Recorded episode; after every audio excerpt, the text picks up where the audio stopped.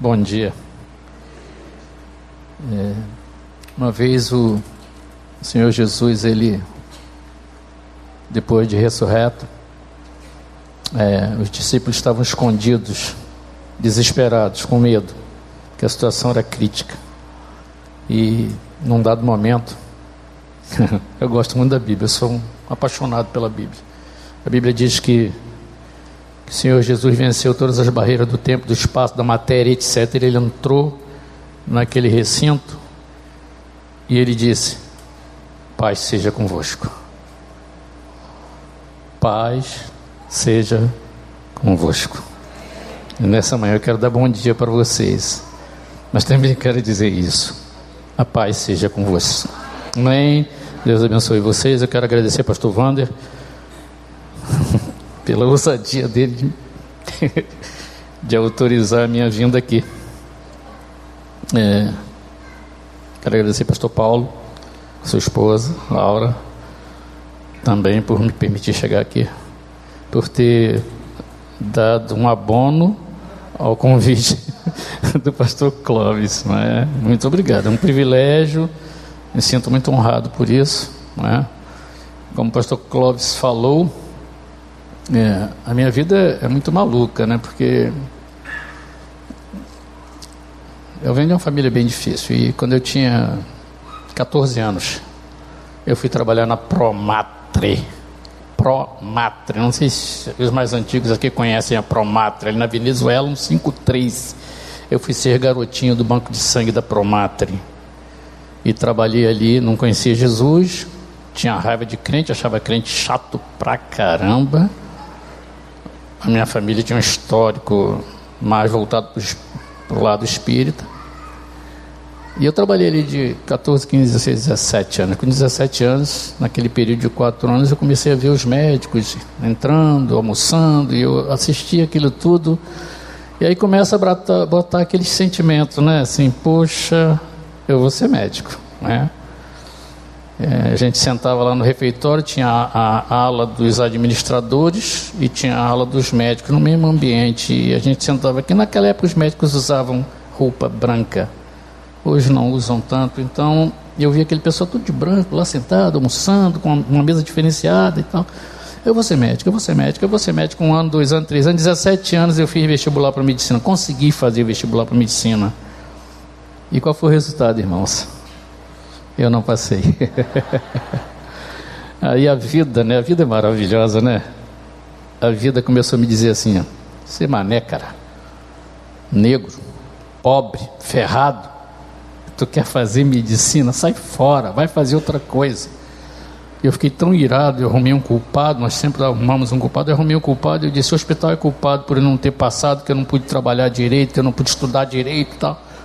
Em três dias eu pedi demissão do hospital. Saí, na realidade nem pedi demissão, saí a revelia. Um hospital que estava me dando comida, porque eu ficava lá a semana toda, me dava comida, me dava roupa, me dava tudo, me ajudava, me dava o salário no final do mês. Em três dias eu saí. Peguei aquele sonho de querer ser médico, peguei um gavetão, joguei lá dentro, fechei a porta, peguei o cadeado, a chave, tudo joguei fora, pastor Paulo. Quero mais saber desse negócio não.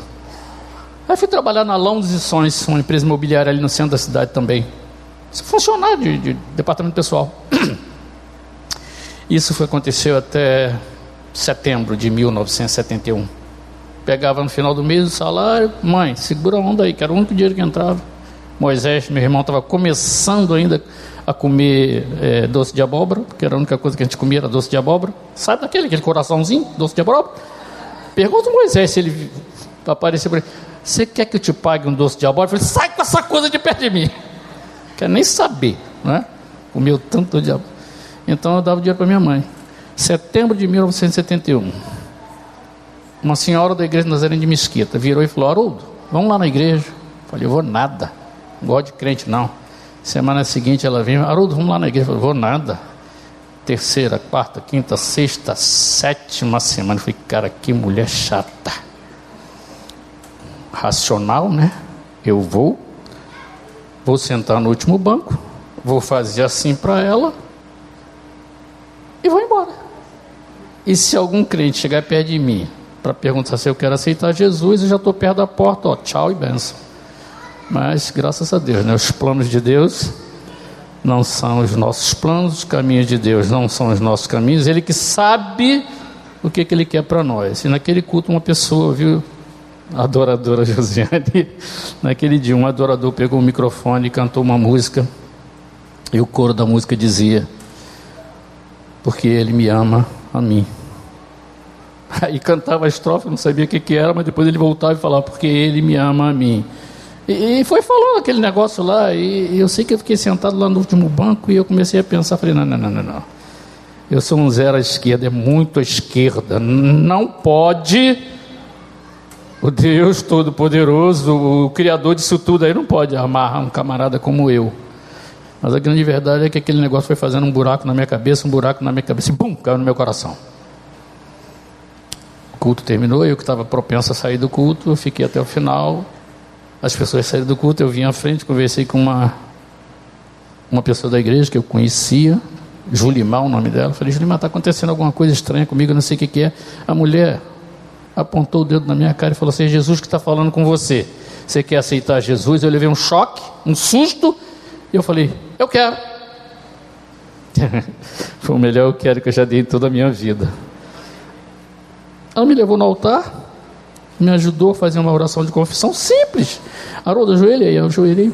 Repete comigo. Senhor Jesus, Senhor Jesus, eu sei que eu sou pecador, eu sei que eu sou pecador. Eu sei que o Senhor morreu pelos meus pecados, eu sei que o Senhor morreu pelos meus pecados. Perdoa os meus pecados. Acabou a oração. Aí ela falou: Peraí, tem uma coisinha ainda. Fala assim: ó, Escreve o meu nome no livro da vida. E eu falei para Deus ali, naquela oração simples: escreve meu nome no livro da vida. Ela falou: fala o seu nome. Eu falei: Haroldo Milê Neves. Acabou. Ela botou a mão na minha cabeça, orou por mim, eu levantei. Pobre, duro, mas deixa eu falar uma coisa para vocês: aqui dentro, alguma coisa aconteceu. Aqui dentro, ela botou uma força alguma coisa que eu não sabia, que eu falei para mim mesmo naquele momento assim: eu posso qualquer coisa naquele que me fortalece. Eu não conhecia esse versículo, mas eu falei: eu posso fazer qualquer coisa. Eu estudei setembro, outubro, novembro, dezembro, isso foi em setembro. Fiz vestibular para medicina de novo, passei, passei para uma faculdade particular, não tinha dinheiro nem para comer. E Deus fez uma série de milagres. Fui estudar na Souza Max, faculdade particular, pô. Tá, nove conto. Tinha dinheiro. Bom, bolsa de, de comida da assistência social da igreja, dinheiro da passagem da igreja. Deus fez, não dá para contar, Deus fez um milagre, um atrás do outro. Eu me formei. Eu me formei. Quando eu me formei, eu perguntei para Deus, Deus, o que, que eu posso fazer em gratidão a tudo que o Senhor fez na minha vida? E ele me deu. Eu falei durante muito tempo que era um sonho. Hoje eu entendo que não é um sonho, é uma visão. Ele falou assim: Eu escrevi isso. Vamos construir o maior hospital do Brasil. Só estou contando isso para vocês. Vamos construir o maior hospital do Brasil. Vai acontecer, não sei como, não tem dinheiro, não tem nada. Eu e minha esposa, minha doce Eva, eu quero agradecer minha doce Eva, minha esposa está comigo, lado a lado. Que hoje de manhã e essa semana toda nós oramos por essa igreja, por esse momento, para Deus abençoar vocês. Ela ora junto comigo. Senhor, nos usa como canal de bênção para abençoar o povo dessa igreja lá. A gente ora todo dia, Senhor, Senhor é o provedor. Vamos construir o maior hospital do Brasil. Está saindo, irmãos. É? Pastor Clóvis sabe, espaços estão sendo dados, temos uma clínica muito grande, muito bonita. Não é o hospital ainda, é uma estrutura muito bonita, muito grande lá em Anchieta, mas o maior hospital do Brasil. É o maior hospital do Brasil. Vai estar em 27 estados e vai mudar a história da saúde no Brasil. E não me pergunta, está maluco? Tô. Eu sou maluco em Jesus Cristo. Então, ele é dono do ouro da prata, isso ele pode fazer a hora que ele quiser e como ele quer. Só estalar os dedos. Haja luz, haja água, e tá, tá, tá, pum. Acontece. Bom, é isso. É isso que deve acontecer. Muito obrigado por estar aqui. Hoje a nossa, a nossa. Eu e esse negócio aqui, a gente dá um nó de vez em quando, viu? É, a nossa conversa hoje é muito interessante. Faz muito tempo que eu não toco nesse assunto. Mas a gente vai falar um pouquinho sobre esse tema que está ali, ó. Homens, vamos lá, vamos ver se aqui funciona. Funciona. Homens são de Marte, mulheres são de Vênus.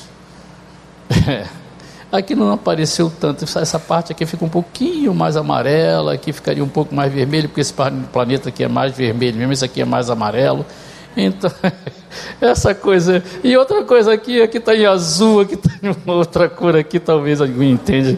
Homem, homem, mulher, mulher, é uma coisa diferente de uma coisa para outra. Então, é, o cara que escreveu isso, por coincidência, pastor Cláudio, foi em 1992, o copyright desse livro, a edição que eu tenho um tal de John Gray. E, e o, o, motivo que ele escreveu esse livro é muito interessante, eu vou comentar com vocês. Mas aqui estão eles, os planetas. E o John Gray, ele, ele diz que. Imagina, quero que você viaje comigo nesse negócio aqui. Imagina que os homens são de Marte. Marte mesmo, muito tempo, há muito tempo atrás, numa nova galáxia ou numa outra galáxia, os homens são de Marte. E as mulheres são de Vênus. E diz que um dia, um dia, os caras de Marte, homens, eles pegaram uma luneta, um, sei lá, um telescópio, um negócio desse, e começaram a investigar o universo lá, olhar e tal. E olhando, acharam esse planeta, Vênus, e, e viram que lá tinham um ser diferente deles. E começaram a olhar, e começaram a olhar, e começaram a olhar, e amor à primeira vista, ou quase a segunda ou terceira vista, começaram a se apaixonaram pelas venusianas. Mas a distância era grande, e eles criaram a primeira nave espacial e resolveram chegar até Marte e foram para lá. E lá em Marte a coisa foi muito interessante porque eles começaram a se conhecer. Eram diferentes. Não é? Eram diferentes. Mulheres, venusianas, homens, marcianos, mas lá tudo era legal.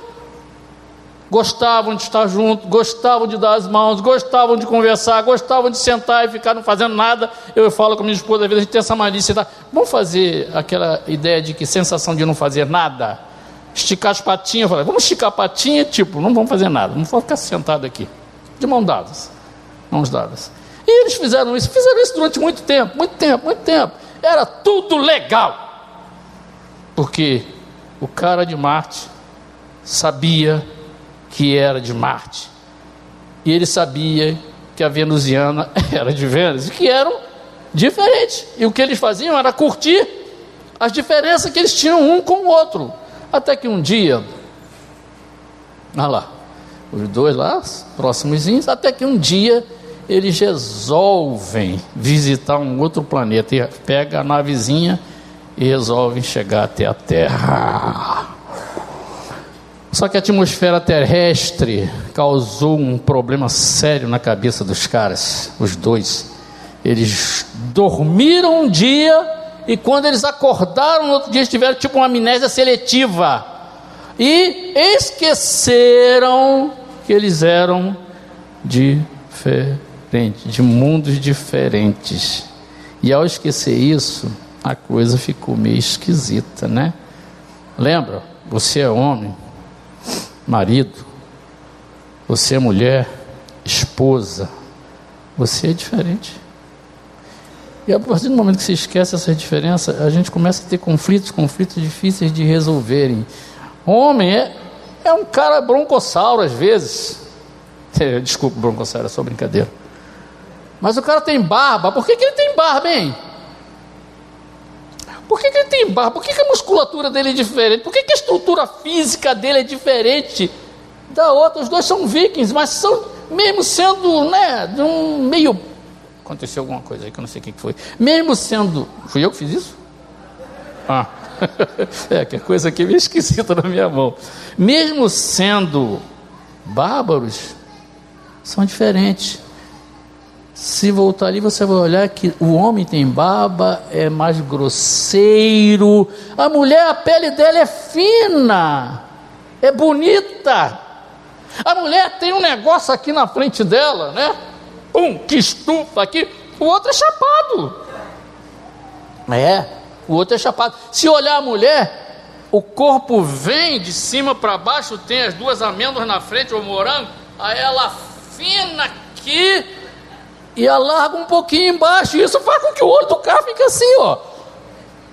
É diferente. É diferente. A mulher, o organismo dela é movido por uma coisa chamada estrogênio. Estrogênio. Estrogênio é o hormônio por excelência feminino. Esse negócio aqui não quer me obedecer, não, mas tudo bem.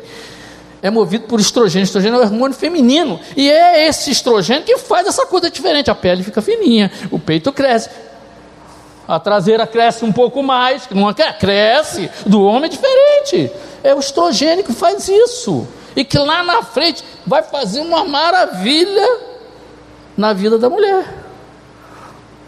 A gente brinca, às vezes, quando estou dando algumas conversas sobre isso para uns colegas médicos, e eu falo assim: afeta, feta, feta é a mulher que está dentro, do útero ainda. Afeta, quando ela nasce, ela tem nos ovários dela cerca de, perto de nascer, cerca de 2 milhões de folículos. Folículos são os cistos pequenininhos no ovário, pequenininho, cerca de 2 milhões. Aí ela nasce ela vai destruindo aquilo tudo, vai perdendo os folículos, nasce às vezes com 600 mil, 700 mil folículos ali, e é o folículo que produz o estrogênio, que vai fazer essa coisa bonita, o cabelo sedoso, negócio tudo maravilhoso, né? Tudo maravilhoso. Bom, à medida que a mulher chega na adolescência, acontece uma crise na vida dela aqueles folículos todinhos que estavam ali em volta do ovário, 600 mil mais ou menos, já agora, ela vai começar a amadurecer esses folículos para ovular. E quando ela ovula, né, ela forma uma outra estrutura chamada corpo lúteo que vai manter mais um hormônio na circulação dela, que é a progesterona. Os dois hormônios são hormônios femininos, tá? Isso faz um impacto legal durante toda a fase reprodutiva da mulher, até que vai chegando lá para os 45, 48 anos, ela está queimando todos aqueles folículos. A cada ciclo menstrual, estou falando de diferenças, tá, gente? Vou chegar lá. A cada ciclo menstrual, ela queima 20, 30 folículos. Tinha 600 mil lá no início. 20, 30. Então, quando chega lá, 48 anos, ela já queimou quase tudo. E onde é que o estrogênio é produzido? No folículo. E aí ela não tem mais folículo. Aí ela tem o quê? Pouco estrogênio, que é o hormônio equilibrante, é o hormônio maravilhoso da mulher. O homem produz androgênio hormônio energético, esse hormônio que faz ele ser diferente também, barba grossa, pele mais grossa, tudo diferente. São diferentes. Mulher tem útero, tem ovário, homem não tem ovário. As imagens não estão podendo ser projetadas, mas a gente. Está voltando? Tá. Vamos lá. cérebros diferentes, recebem os estímulos de maneira diferente. Ó, a mulher tem útero, tem ovário, tem trompas. O homem, ó, isso aqui tá ó, ovário, tá vendo? Tá dentro da cavidade abdominal os ovários. Enquanto que o homem, olha mais uma diferença importante aqui. O homem tem pênis do lado de fora. Olha os testículos onde fica. Ficam do lado de fora. Diferente pra caramba, né? Homem e mulher, uma coisa muito diferente. Aí, isso é o útero. Só para você ter noção, eu sou apaixonado pela Bíblia. Quando, quando o salmista diz que, que nós fomos feitos de maneira assombrosamente maravilhosa, eu, eu fico apaixonado por isso. Olha esse útero aqui. Olha essa montoeira de vasos sanguíneos, uma artéria entrando aqui, outra artéria entrando aqui. Esses vasos vão nutrir esse útero que mede em torno de 12, 13 centímetros no seu comprimento, não é? Aí a mulher engravida. Isso aqui é um ensaio fotográfico da gravidez, maravilhosa, foto muito linda, pose bonita, bota no álbum, faz um montão de coisa legal. Mas a realidade talvez não seja só isso, não, não seja só a foto, não. A mulher, quando ela é engravida, ela, o centro de gravidade dela muda, a barriga cresce e o peso vai mais para frente, então ela é obrigada, olha lá, ela é obrigada a assumir uma postura diferente. Ela joga para trás para voltar ao centro de equilíbrio outra vez. E aí a marcha já fica dificultada, fica tudo mais difícil para ela. Isso dói. Maridos, isso dói, isso dá desconforto. Mulher grávida é linda, grávida, linda, linda, maravilhosa. Mas só mulher consegue fazer um negócio desse. Tá doido que nós homens conseguiríamos fazer essa coisa aí, não tem chance. É muito diferente, né? É muito diferente. Aí a barriga cresce mesmo. Olha que coisa fantástica. Aquele úterozinho que tinha 13 centímetros, ele vai crescer, ele vai chegar a 35 centímetros, 36 centímetros. Mais uma coisa, olha como essa, essa coisa é feita de maneira fantástica. Como esse negócio cresce assim? Como é que aquele úterozinho consegue crescer, crescer, crescer, crescer, crescer? Isso tem que levar nove meses. Porque se for feito muito rápido, ela não aguenta. Então esse, esse úterozinho que nós vimos aqui, ele é feito de uma série de fibras musculares enroladas, enroladas, enroladas, como se fosse uma mola, e à medida que ele vai crescendo, tem que crescer lento para ele crescer, crescer, crescer, crescer, esticar, levar nove meses para aguentar o tranco, até chegar nesse ponto aqui. E ela vai ter filho. Por que, que eu coloquei isso tudo para vocês? Porque o John Gray, o motivo do livro dele foi que ele era meio intempestivo nas ações dele. Ele não entendia esse negócio de diferença de homem para mulher, não. Ele entrava em casa e se a mulher tivesse vindo do trabalho, cansado, entrava em casa, se a mulher é, fechasse o tempo para ele, ele não tinha muita discussão, não. Ele pegava as coisas e saía. Só voltava de madrugada. Essa era a postura dele sempre. Entrava, ah, começou uma briga, tchau pega embora. Isso ele fazia, fazia, fazia, até o momento que ela engravidou e teve o filho. Só que foi uma gravidez, parto normal. Ele ficou cinco dias em casa, não é? Que os dias que o serviço permitia que ele ficasse em casa, ajudando. E comprava analgésico. Ela estava com dor, porque, segundo o relato dele, houve laceração no parto, às vezes acontece, e ela estava muito fragilizada. Muito fragilizada. E ele ficou com ela cinco dias, mas no sexto dia ele foi trabalhar, como normalmente ele faria. Aí ela começou a sentir dor e esqueceram de comprar os analgésicos. É a história do livro dele. Começou a sentir dor, sentir dor. Tentou ligar para ele, não conseguiu a primeira vez. O irmão dele estava em casa. Ela virou e deu dinheiro para ele. Falou: Por favor, compra um analgésico para mim. E a criança chorando. Sabe como é que é isso? Mulheres que têm filho aqui, criança começa a chorar, chorar, chorar. O marido vira para o lado, vai dormir. E a mulher que tem que tomar conta, um ou outro marido vai e fica junto. A mulher estava estressada, acabada. O irmão sai para comprar o remédio. Estou falando do tio do livro. O irmão sai para comprar o remédio e esquece. E só volta, sei lá. Aí chega o John Gray do trabalho, à noite, cansado, e entra. Quando entra, ela começa: Meu dia foi ruim. Ela, pô, o meu também foi. Aí, porque eu estou com dor? Por que, que você não me ligou? É porque teu irmão estava aqui, eu mandei ele comprar o remédio ele esqueceu. Por que, que você não me ligou? Ele começou a ficar irado, porque ela não ligou. Fala para mim, qual foi a atitude dele? Vou sair por aquela porta. Que era o que sempre fazia. Então, quando ela começou a reclamar, reclamar, reclamar, pegou e foi para a porta. Quando ele pega na maçaneta, ela fala: John, por favor, hoje não. Hoje eu preciso de você.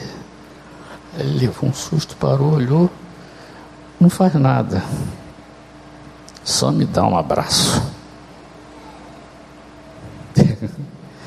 Ele voltou, se abraçou com ela, ela chorou, chorou, chorou, chorou, chorou. e falou assim: Muito obrigado. Aí ele vai escrever o livro. Como entender esse comportamento que é diferente, é muito diferente. Porque às vezes a gente se vê, olha aqui, ó. Ela olha no espelho, às vezes como é que ela se vê? Olha como é que ela se vê. Aí nós, nós somos um cara fantástico, né? Nós somos fantásticos realmente. Imagina essa mulher com TPM, tensão pré-menstrual, e o homem não sabe o que é tensão pré-menstrual.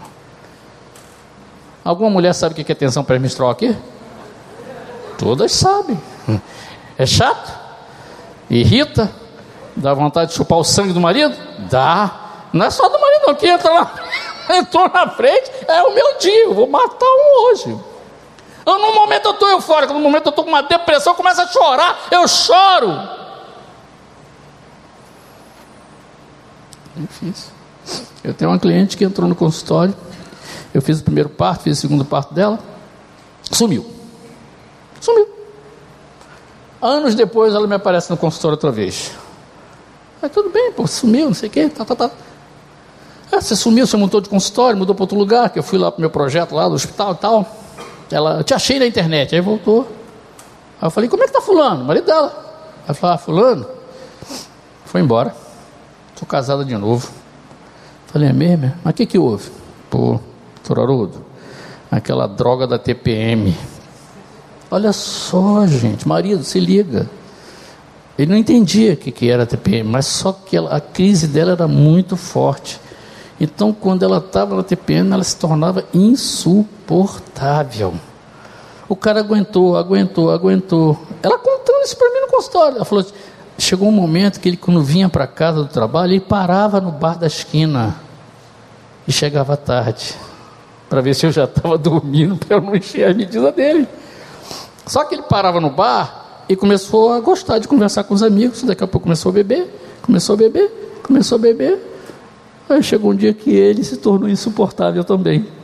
E os dois se separaram.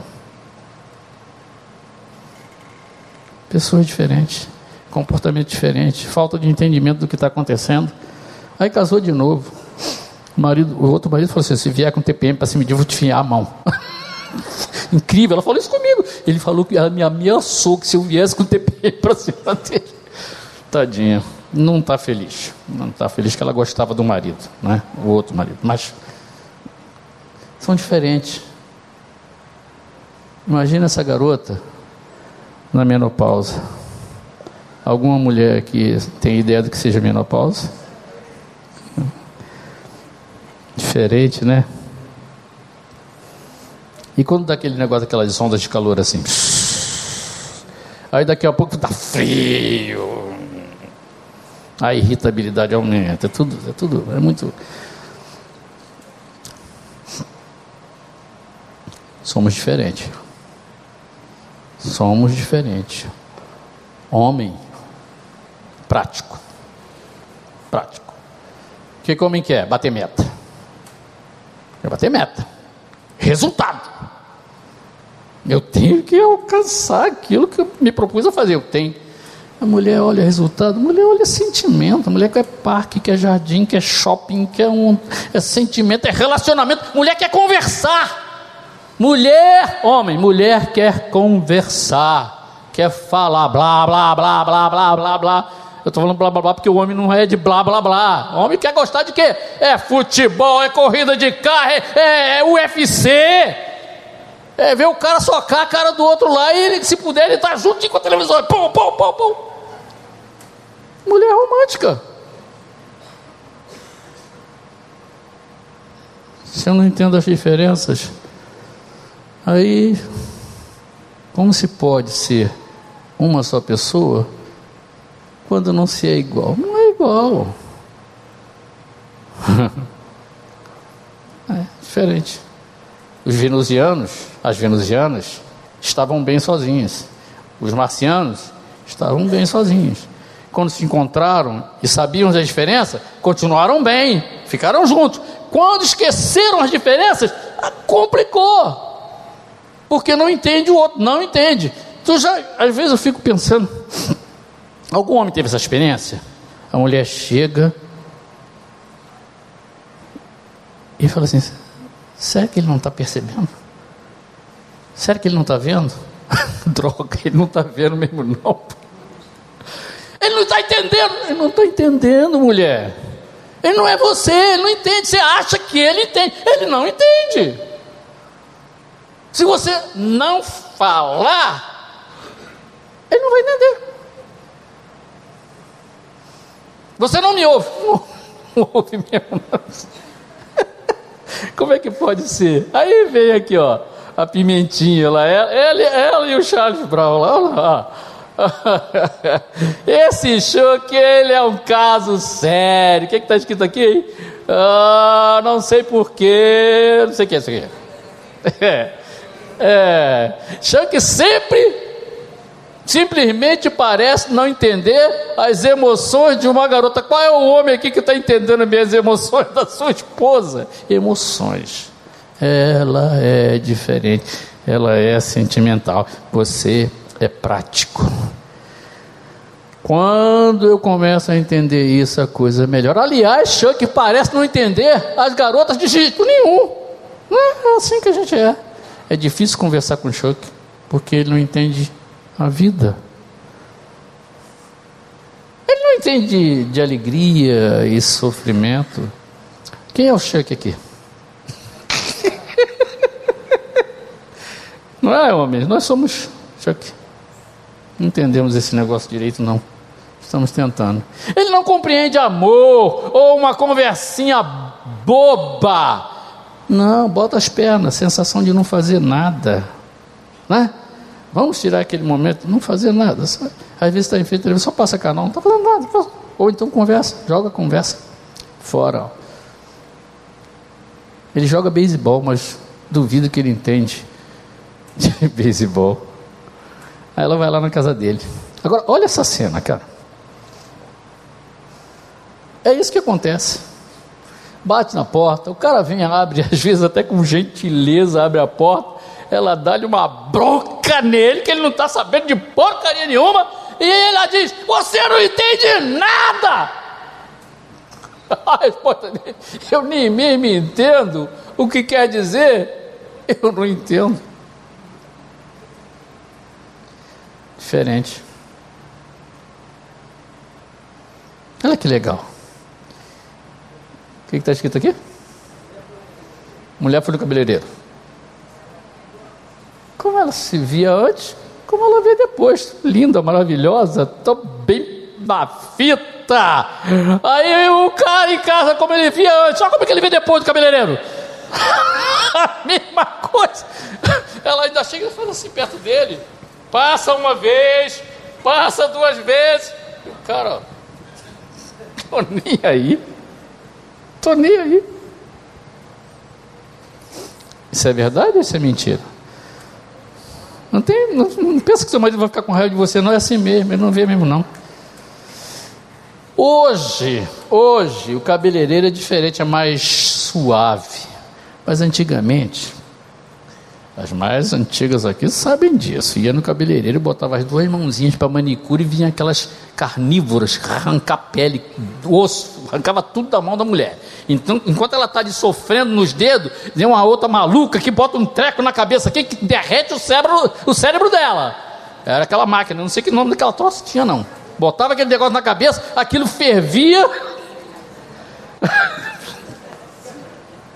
a unha arrebentada, toda machucada, a cabeça, aí vai para casa, bota o melhor vestido e passa. Olha o cara como é que vê a mulher depois. A mesma forma, não mudou nada.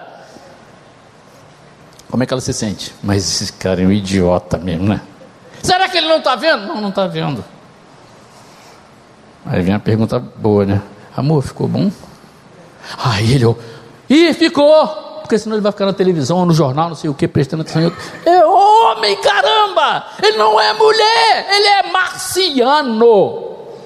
Ele não é venusiano. Enquanto eu não entender isso, tem divórcio um atrás do outro. Aí tu vai ver a causa do divórcio, uma idiotice. Ele nunca fala, cliente entrou no consultório agora, tem 15 dias. Meu marido não fala. Ele não fala. Ele não fala. Ajuda ele a falar, pô.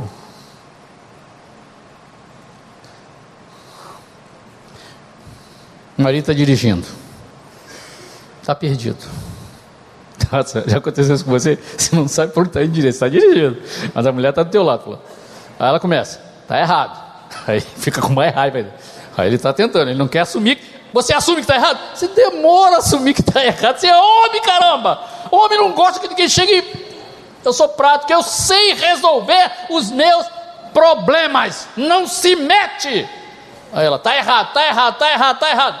Tudo bem, depois de 15 horas o cara chega no lugar onde tinha que chegar. Já acabou a festa, já tudo. E não quer admitir que ele estava errado. Somos assim. Mas foi esse o plano? Foi essa a proposta? Não, a proposta não é essa não. Proposta para melhorar. Né? Proposta para melhorar. Deus tinha um. A Bíblia diz que digno é o matrimônio entre todos os outros sacramentos. Digno. Proposta de Deus, preparou tudo, colocou o homem num lugar muito legal. Qual era a ideia? Satisfazer necessidade de beleza, de trabalho, de alimentação. Tá, não está bom ainda não. Precisa melhorar. Não deixou sozinho. Arrumou uma venusiana para ficar ao lado dele. Ainda não está bom. Permitiu que houvesse uma relação com Deus para realização pessoal e dar propósito na vida do cara. Não quer funcionar. Está de implicância comigo ele hoje. E aí a proposta era o casamento. Casamento é o único jogo em que os dois parceiros, podem ganhar. Satisfaz necessidades.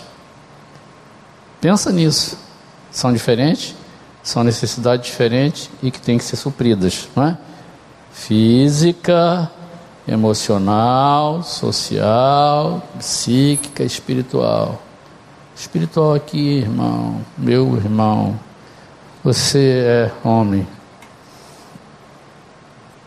Cuida da tua mulher. Ajuda ela a ler a Bíblia. Nós lemos a Bíblia juntos. Às vezes a gente não quer, aí ela me, me cutuca. Não vai ler hoje não? Eu não estou afim, estou cansado, quero dormir. Não vai ler hoje não? Aí eu leio. Vamos orar. Você tem que fazer isso, é você. A, iniciativa, a mulher ajuda muito. Quando você não está nesse pique, ela vem e dá força para você. Mas é, é você, chama para você.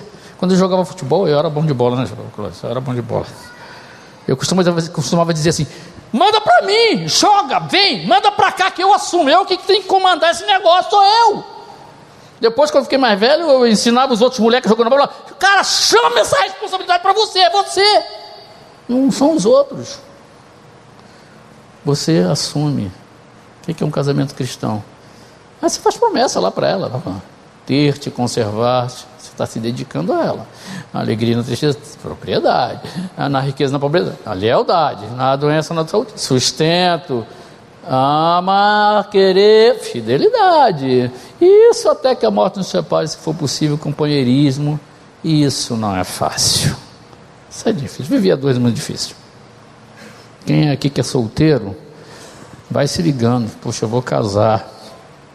Começa a pensar a companheira que você quer do seu lado, e você tem que estudar, conhecê-la, você tem que saber que ela é diferente de você, senão você não se dá muito bem. Aqui eu botei isso aqui, ficou pequeno para mim, mas vamos lá se eu consigo ler. É, o amor é mágico, apaixonar-se é maravilhoso, né? Igual o cara lá de Marte que botou a luneta, olhou para a mulher lá e se apaixonou, né? A mágica desaparece às vezes, a vida cotidiana assume o poder. O que emerge é que os homens continuam a esperar que as mulheres pensem e reajam como homens, Não vai acontecer. Ela é mulher, ele é homem. E as mulheres esperam que os homens saibam. Isso aqui me irrita muito. Sinto, né? É lindo errado. Mas para mim, saiba também funciona. O que ela pensa? Eu não vou conseguir. Não adianta. Não espere que eu saiba o que você pensa. Eu não vou saber. Tá? E se comportem como mulheres. Sem a consciência clara das nossas diferenças, nós nos não nos dedicamos a entender e respeitar um ao outro, nós nos tornamos reclamões, ressentidos, judiciosos e o que está escrito aqui? Intolerantes. Com a melhor e mais amável das intenções, o amor continua a morrer. De alguma forma, os problemas se introduzem. Verdade ou mentira? Os ressentimentos se edificam. A comunicação vai embora. A desconfiança, olha que interessante. A desconfiança aumenta. Os resultados são rejeição, repressão e a magia do amor está perdida. Não há amor que aguente. Aí a gente se pergunta, né? Como isso acontece? Por que, que isso acontece? Por que, que aconteceu ou acontece comigo? Né? Não é assim? É tão bonito isso, né? A magia do amor está acontecendo. Né? Pastor, esse é meu pastor, pastor Amadeu. Aí recebe a benção apostólica. Esse camarada tem que entender que ele não é ela, nos pensamentos, nas emoções, nas atitudes, é diferente. Senão vai dar nó depois. Você tem que dar atenção para sua esposa. É, algumas mulheres aqui. Só uma pergunta, você precisa responder não. Quando foi a última vez que você deu um beijo no seu marido? Aqui, ó. Sabe o que é o beijo aqui? É aquele beijo de carinho e que você chegou e falou assim. E o coração dele faz assim, que maravilha. Estou falando de beijo para excitar, não. É um beijo aqui. Quando foi a última vez que você pegou e deu aquele abraço, só um abracinho gostoso? Quando foi a última vez que você abriu a porta do carro para ela entrar. Gente, é policiar. Ih, mas vão me chamar de idiota. Idiota é o cara que está pensando isso. Minha doce Eva, minha princesa. Eu abro o carro sempre para entrar e para sair. Sai, dou a volta, vou lá e abro, ela senta eu fecho a porta assim. Aí você não faz isso, você, ah, ela está acostumada a não abrir mesmo, e é assim mesmo, ela está acostumada. Mas lá no cabeção dela, sabe o que ela está pensando? Poxa, que diferença que seria se ele abrisse essa porta para mim hoje, né? Não faço. Ah, eu tenho 300 anos de casado. Faz. A vida é bela. Aceita. Mulheres, aceitem seu marido. Não tenta mudar o marido. Aceita ele, ajuda ele. O cara fez. É, é, às vezes eu, eu termino de fazer alguma atividade qualquer, ela chega e ela me dá uma maior força. Puxa, você foi bem hoje, parabéns, não sei o quê. Ai, eu, sou, eu sou o cara, né? Por quê? Porque a minha princesa está vendo, está me ajudando, está me dando afeição, coisas que dão brilho aos olhos nos dias de namoro. Quando foi a última vez que dei uma flor para ela? Uma orquídea? uma. Como é que é o nome da amarela? Margarida amarela, que vende ali no horto. Vai lá no horto. Linda, minha esposa gosta de margarida amarela. É longe, mas às vezes eu dou uma fugida lá e, e compro margarida para ela. Ela fica feliz. Quando foi a última vez? Mas quando tu namorava, tu fazia, né? Hã? Fazia. Fazia coisas que dão brilho ao namoro, e que leva até o casamento. Onde é que elas estão? Admiração. Ó, Mark Twain, esse cara é famoso, é um pseudônimo Mark Twain. Mark Twain. Posso viver dois meses sustentado por um bom elogio. Isso aqui é para as mulheres fazerem com o marido. É o marido que olha essas coisas. Não é tanta mulher, não. Bota ele para cima. Bota ele para cima. Seu casamento vai melhorar, sua relação vai melhorar.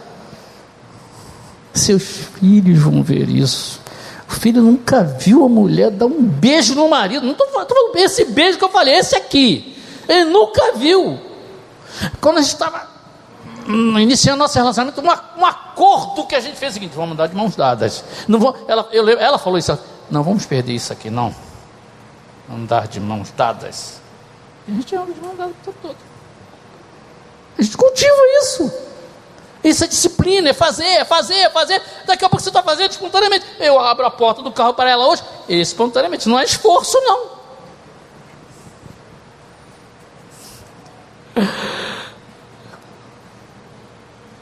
Compreensão. Respeito. Respeita.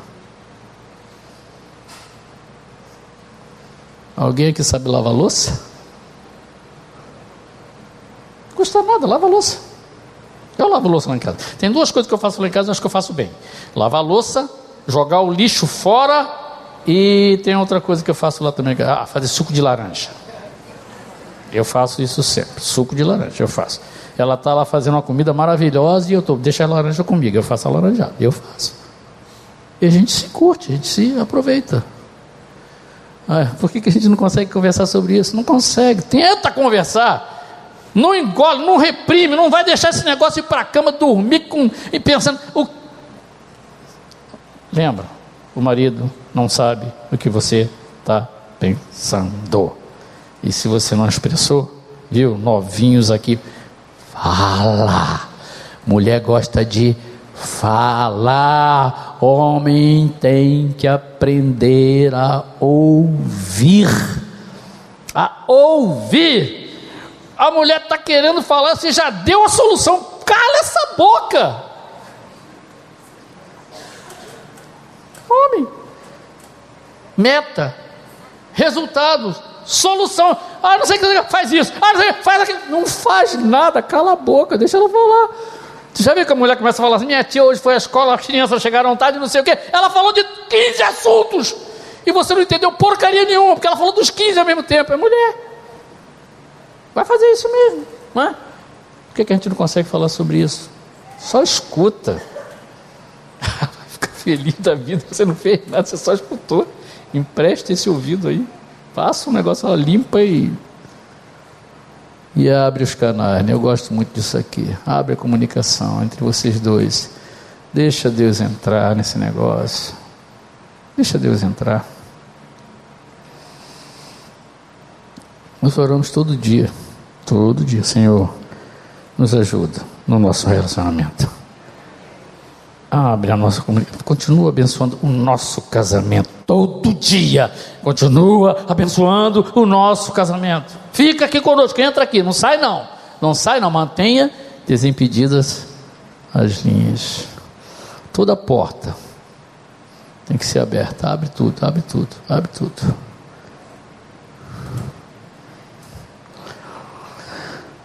Joga essas luvas fora, joga toalha, joga toalha, diz, diz para ela assim, puxa vida, eu não sabia. Aí usa aquela palavra mágica. Se você não quiser usar perdão, no mínimo pede desculpas. Mas fala, deixa ela saber que você quer consertar, pô. A escolha é sua.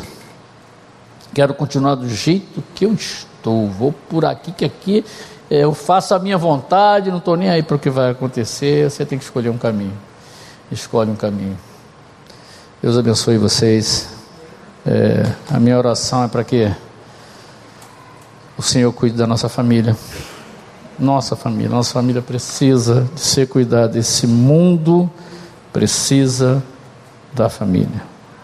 Esse mundo está se perdendo, nossos filhos estão se perdendo porque a estrutura estrutura familiar quebrou. quebrou, precisa ser restaurada. E ela começa a ser restaurada, às vezes, num encontrozinho desse aqui. Desculpa a palavra encontrozinho, pastor, não é encontrozinho coisa nenhuma. Um encontrão, encontrozinho fosse expressão. Num encontro desse, às vezes é uma família, é um casal que vai baixar a cabeça um para o outro e falar assim: puxa vida, vamos orar sobre isso? E Deus vai abençoar. Deus abençoe vocês.